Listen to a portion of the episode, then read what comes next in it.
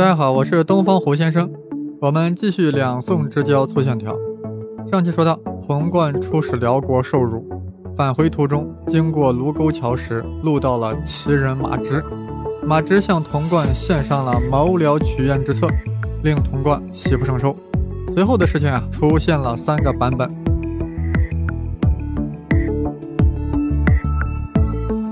第一个版本是以宋史为代表，说马直呀跟着童贯回开封了，然后马上就向宋徽宗献上了联金取燕之策。这个版本呀肯定是扯淡的，因为那年才幺幺幺幺年，距离女真起兵反辽还有三年光景，距离完颜阿骨打建立金朝还有四年光景。所以啊，马直是没有办法献上联金取燕之策的。第二个版本是以北征纪实为代表，也说马直跟着童贯来到了东京汴梁，但没有马上去见宋徽宗，而是先被童贯藏在了家里，藏了好几年。几年之后呀，看时机成熟，马直在童贯的引荐之下，才见了宋徽宗，献上了连金取燕之策。呃，这个版本呀，把第一个版本的硬伤抹掉了。我们可以认为，马直在童贯家一直藏了四年，一直藏到了幺幺幺五年才上书宋徽宗的。这样时间上是完全可以提出联金之构想的，因为金朝的确已经建立了。但是第二个版本啊，依然有软肋。如果马直真是藏在了童贯的家中，他怎么可能了解之后的辽国和女真人的情况呢？如果是童贯通过其他途径了解到女真起兵叛辽，阿骨打建立金朝，那还有马直什么事儿呢？所以必须要有第三个版本。这个版本呀，正是出自那个时期最可靠的史籍《建炎以来系年要录》。马直是在政和五年，也就是幺幺幺五年才来投奔北宋的。这就意味着呀。虽然马直在幺幺幺年与童贯在卢沟桥相谈甚欢，但马直并没有和童贯一起返回，而是继续留在了辽朝，直到女真起兵反辽，阿骨打建国的那年幺幺幺五年，才非常激动地去投奔童贯。如果说过去他给童贯建议谋辽取燕还有一些不大靠谱的话，那么此时女真已经崛起，取得了对辽的一个又一个胜利。现在鼓动北宋谋辽取燕，那论据真是太充分了。辽朝人投奔北宋呀，这应该是一种叛国行为，所以马直必须要改改名字，对吧？改成啥了呢？改成了李良嗣，对吧？马直现在就变成李良嗣了。李良嗣一来到开封，马上得到了宋徽宗的亲切接见，这当然是潼关从中引荐的呀，否则谁知道你李良嗣是哪根葱呀？过去还叫什么马直？宋徽宗在百忙之中放下了自己手中的画笔，在延庆殿亲自接见了远道来客李良嗣。李良嗣先是向宋徽宗表达了自己作为汉人的一片忠心，然后指出当下的辽朝皇帝，也就是天祚帝，那是相当的作，嗜酒好色，任用群小，腐败不堪。接着又说呀，女真阿骨打起兵反辽。攻城略地，辽军崩溃，辽朝必亡。最后，李良嗣捧出了自己的计策，联金赴燕。宋徽宗听后呀，热血澎湃，心潮沸腾，热血沸腾，心潮澎湃。如果果然能让金人夹击辽朝，恢复幽云十六州，我赵佶就不只是受金体了，而是对中原王朝有再造之功啊！一高兴。就赐姓李良嗣呀，你以后就别姓李了，跟我一起姓赵吧。听了宋徽宗的这句话呀，李良嗣又激动又搞笑，心想：我本来就不姓李啊！从此以后，李良嗣就变成了赵良嗣。大家别糊涂啊，这历史上的马直呀、李良嗣呀、赵良嗣呀，都是一个人。宋徽宗听完赵良嗣的建议，当然要和童贯、蔡京商量商量。童贯和蔡京啊，都是好大喜功之人，当然很支持这个联金赴宴的策略。这是多么大的功德，这是功德无量。与此同时，也有些担心，这毕竟是赵良嗣的一面之词。女真人真的这么厉害吗？真的把辽军打得稀里哗啦了吗？再加上朝中大臣呀，大多比较保守，觉得轻易的去攻打辽朝，破坏百年宋辽的和平局面，这是没事找事是开启变心，是不明智之举。那么这种情况下，这事儿就暂时搁置了。又过了两年，山东半岛传来消息，说是金人把辽朝都打成怂了。辽朝呀，简直都是稀里哗啦，哗啦稀里。听到这个消息，宋徽宗心中又是一阵的澎湃，想到了两年前赵良嗣说的这段话：“愿陛下念旧民遭涂炭之苦，复中国往昔之疆，代天谴责，以顺法逆。王室一出，必胡将来迎。愿陛下速行薄法，托祸后世，恐为女真得志。盖先动则治人，后动则治于人。”是呀，先动则治人，后动则治于人。万一女真把辽朝给打没了，那幽云十六州又和我大宋没啥关系了。我宋徽宗怎么能错过这个天大的机会呢？不行，这事我要和童贯商量一下，discuss 一下子。童贯是这样建议的：我们现在的问题是没有掌握到女真与辽朝 PK 的第一手资料，所以我们应该直接派人去了解，去走访女真人。为了不引起辽国人的怀疑，我们名义上就说我们找女真人卖马去。宋徽宗听了挺高兴啊，这阉人就是有脑子呀，马上下诏执行。怎么操作呢？北宋与金朝之间还隔着个大辽朝呀，泛海而去，派了七个人从山东半岛跨越渤海，然后在苏州登陆。这个苏州可不是现在苏州，那是现在的辽宁的金县。如果说大地名。大约就是从蓬莱出发，然后在旅顺登陆。一上岸呀，发现女真兵正在巡逻，啊，个个凶悍无比，吓得这伙人就给怂了，连忙上船就返回了。宋徽宗大怒呀：“你们这些怂人，你们背后的渤海都没有让你们雄起吗？对得起大太监童贯吗？”直接就把这七个人呀流放了，又派了一拨人，以马正、呼延庆为首。率领了八十个人，再次以卖马为名泛海入金，啊，一上岸啊，果然就被金朝巡逻队给抓了。队长发出命令，把这帮的人都给我杀了。幸亏啊，有人会女真语，再三解释才活了下来。大家看看，学会一门外语是多么的重要。有了女真语四级水平，就能活命。巡逻队啊，一听他们是来自大宋的使者，要去见俺们的大酋长，于是就把这八十多个人啊全都捆绑了起来，直接就押解到了完颜阿骨打的住所。啊，那远程马了。阿骨打是住在了来流河，那是在今天的吉林省，相隔三千余里啊。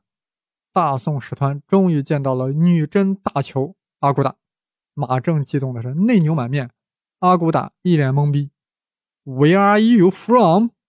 What's up? 啊，马正连忙解释呀，We are from big Song，我们想和你们一起把辽国 up 了。阿骨打一听啊，大宋要连我伐辽，高兴成马了。我胡先生此刻也高兴成耗死了，因为我们终于和第一期节目对接上了。我们在第一集说呀，完颜阿骨打率领女真人起兵反辽。一再获胜，于公元幺幺幺五年称帝，建立金朝，然后攻城略地。辽朝是一败再败，辽朝只好遣使求和。阿骨打心里挺高兴，想着大辽毕竟是庞然大物，于是决定与大辽议和，提出条件，要求天祚帝册封自己为大金国大圣大明皇帝。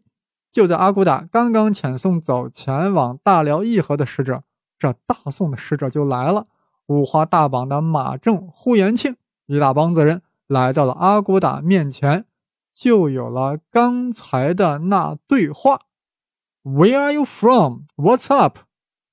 We are from a big song。我们要和你们一起把辽国 up。”哎，就有了这段对话。阿骨打早就知道辽国的南面有一个大国，它的名字叫大宋，那是很庞大的国家。现在这个国家要和我联合，南北夹击大辽。这真是天大的好事呀！阿骨打忍不住说了一句：“Good idea，快把国书呈上来。”呃，马正连忙解释：“我们没带国书，怕中途遭遇了辽国人，被他们把国书劫走咋办？我们的名义是来买马的。阿骨打听后一脸严肃：“这么大的事儿，没有国书岂不扯淡？”双方 discuss 了一阵子，阿骨打决定把六个人扣下来做人质，让马正啊带着其余人返回大宋。阿骨打同时决定派遣三位金使与马正一同前往宋朝进行谈判。考虑到马正带来这么多礼物呀，礼尚往来嘛，阿骨打也准备了一些山货啊，人参、金子、松子儿、北珠之类的带过去，进献给这个大宋的皇帝。阿骨打刚刚送走了马正一帮子人后，辽使就来了呀。辽国使臣带来了大辽皇帝天祚帝对阿骨打的册封，大辽册封阿骨打为东怀国至圣至明皇帝。阿骨打大怒，我要你册封我为大金国大圣大明皇帝，你非要册封我是东怀国至圣至明皇帝，你这个东怀国很怀柔呀，我是那么好怀柔的吗？也怪，辽朝在这点上就是不让步，就册封你为东怀国至圣至明皇帝。此时此刻，阿骨打产生了灭辽的念头，彻底灭辽大辽国。大家必须注意。阿骨打之所以做出如此决断，绝不可认为仅仅是冲冠一怒为东怀啊，那是因为阿骨打获得了个重要筹码，那就是之前宋史马正所献的金宋联合，南北夹击大辽国，有大宋在南面进攻大辽，我大金从北面进攻，辽国成了肉夹馍，no 馍夹肉，直接把它夹出肉汁来。是的，大宋使者到来，令阿骨打精神抖擞。决议蟒蛇吞象，灭亡大辽。刚才说到，阿骨打派遣三位使者与宋使一同前往东京汴梁，去拜见宋朝皇帝，好好谈谈啊，如何联合起来夹击辽朝。你们各位想不想听听三位金使的名字呢？不想听的呀，捂住耳朵。这三位，一个叫李善庆啊，这一听就不是女真人，他是渤海人；还有一个叫小散多啊，是个熟女真。还有一个叫博达啊，是个生女真，这名字很生呀，生女真咋样？阿骨打挺会搭配吧？把渤海与女真搭配在一起，把生熟搭配在一起，这样干活不累。这三位金使啊，就随着宋史于重和二年，也就是幺幺幺九年，来到了北宋首都东京汴梁。一进开封城呀，这三位金使眼睛都看傻了呀，腿都走不动了。各位想想。这三位从白山黑水而来，只见过人参、貂皮、乌拉草，哪里见过清明上河图呀？而且这是三维立体、身临其境的清明上河图，那简直就是花花世界，美轮美奂，美不胜收。人就怕开眼界，一旦开眼，心就乱了，阵脚也乱了，而且内心还有一些自卑。李善庆、小散多、博达心中想：这就是大宋呀。这就是中原王朝，我们那疙瘩咋能跟这儿比呢？所以，当三位见到童贯和蔡京怀啊，也是特别的恭敬，没有提什么特别的要求。童贯和蔡京呢，就和他们仨随便聊了聊联合伐辽的事儿。最后呀，让他们仨这几天在开封吃好、喝好、玩好，三人的眼睛呀都乐开了花。此时的宋徽宗正在纠结一件事儿。到底该用什么礼节来对待金朝呢？这事儿重要吗？重要，因为我中华乃礼仪之邦，非常看重这个。这也关系到宋使再次前往金朝的时候要携带何种外交文书，是用国书还是用诏书？有大臣认为金朝算个 nothing，不过是辽朝的一个附属，也就是一个节度使的级别，用什么国书，直接给他下诏书就行了。听到这种言论啊！赵良嗣非常的着急，因为他明白此刻的金朝已经有取代大辽之势，切不可轻慢待之。赵良嗣是谁？没忘吧？就是那个原本叫马直的人，那个燕人，那个燕人啊！注意啊，其实这个燕呀，燕子的燕呀，就是这个燕国的燕是吧？应该读一声是吧？但是我老爱读成四声，我因为我觉得这样读起来比较有劲儿。所以我会读成燕京燕人，其实应该读成燕京燕人。哇塞，那燕人那不那不跟潼关那个燕人成同样的发音了？你你们这不就分不清了吗？所以我读成马直是燕人，用现在的话来说，他是北京人啊。这个燕人赵良嗣，他深知金朝崛起之猛烈，所以坚持要使用国术，也就是要把金朝当成一个对等的国家来对待，要进行平等的交往。啊，宋徽宗呀，一看双方各有各的理，一时也没有主意，于是就问金使李善清呀：“朕要给你们的酋长写封信，是该用国书呢，还是用诏书呢？”李善庆一脸懵逼，因为他不知道此二书有啥区别。看了看小散多博达，仿佛照了照镜子，因为看到了二脸懵逼，一个熟懵，一个生懵。李善庆又仰望了一下。满身艺术气质的宋徽宗心中叹服：“这才是有素质、有品位的人啊！你看人家那身上那气质，哪像我们的酋长，一看就没文化。”正在想着，耳边又传来了宋徽宗的声音：“朕在问你是用国书还是用诏书呢？”李善庆连忙回答：“都行，都行，随便，随便。”宋徽宗挺高兴，哎，这东北人很朴实呀。于是给李善庆、小散多、伯达三人还封了个小官儿，乐得三个人呀屁颠屁颠的。宋徽宗又遣使随同这仨人前往金朝去见阿骨打。阿骨打见到宋氏后呀，大怒：“你们竟然把我阿骨打当成一个小酋长，还给我下诏书！”又听说李善庆、小散多、伯达还接受了宋朝的封官。更是怒不可遏，直接就命令大屁股使劲打。过了半年，阿骨打的气儿才消，毕竟他正与大辽进行生死 PK，于是放回了宋使，令转达宋徽宗：要想结盟，共同灭辽，必须要用国术。宋使返回开封后啊，向宋徽宗做了如实汇报。这位艺术家才感受到了阿骨打绝非普通酋长，才觉得赵良嗣是对的。决定派遣赵良嗣再次出使。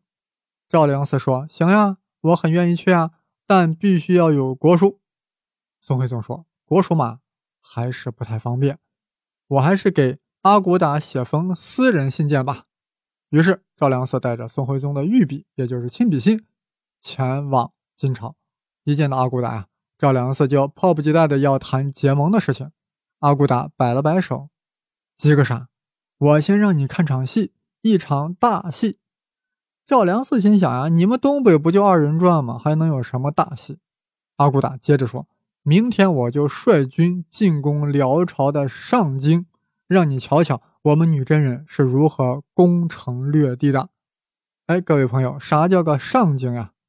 辽朝使用的是五京制，就是设立了五个京城，分别叫上京、中京、东京、南京和西京。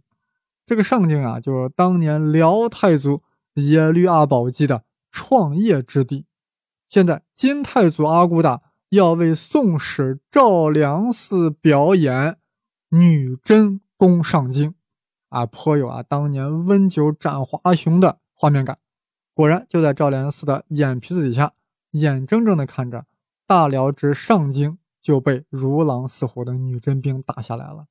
哎呀，这感觉或许和三位金使一进开封的感觉截然相反。一个是感受到了文明，一个是感受到了野蛮，但也有一些相似，那就是被镇住了。哎呀，这女真呀，真是太生猛海鲜了。阿骨打看着赵良嗣满脸惊诧的样子呀，知道可以开始谈判了。经过一番讨价还价，签订盟约，约定夹击辽朝，灭辽之后。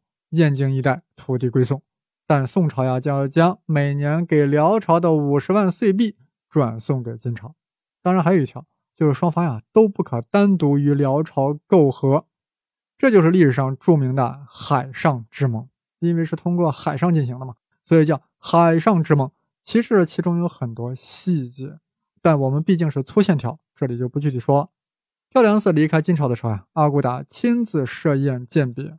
双方喝得很高兴，阿骨打拍着胸脯说：“我说话从来不放空炮，只要你们按照约定出击大辽，即便燕京是我们金人打下来的，也归你们宋朝。”哎呀，赵良嗣呀，听后特别高兴，即兴做了一首诗，我就不念了，因为写的水平比较一般。随同赵良嗣离开的呀，当然还有金使为首的叫斯拉西路，带着金朝的国书前往宋朝。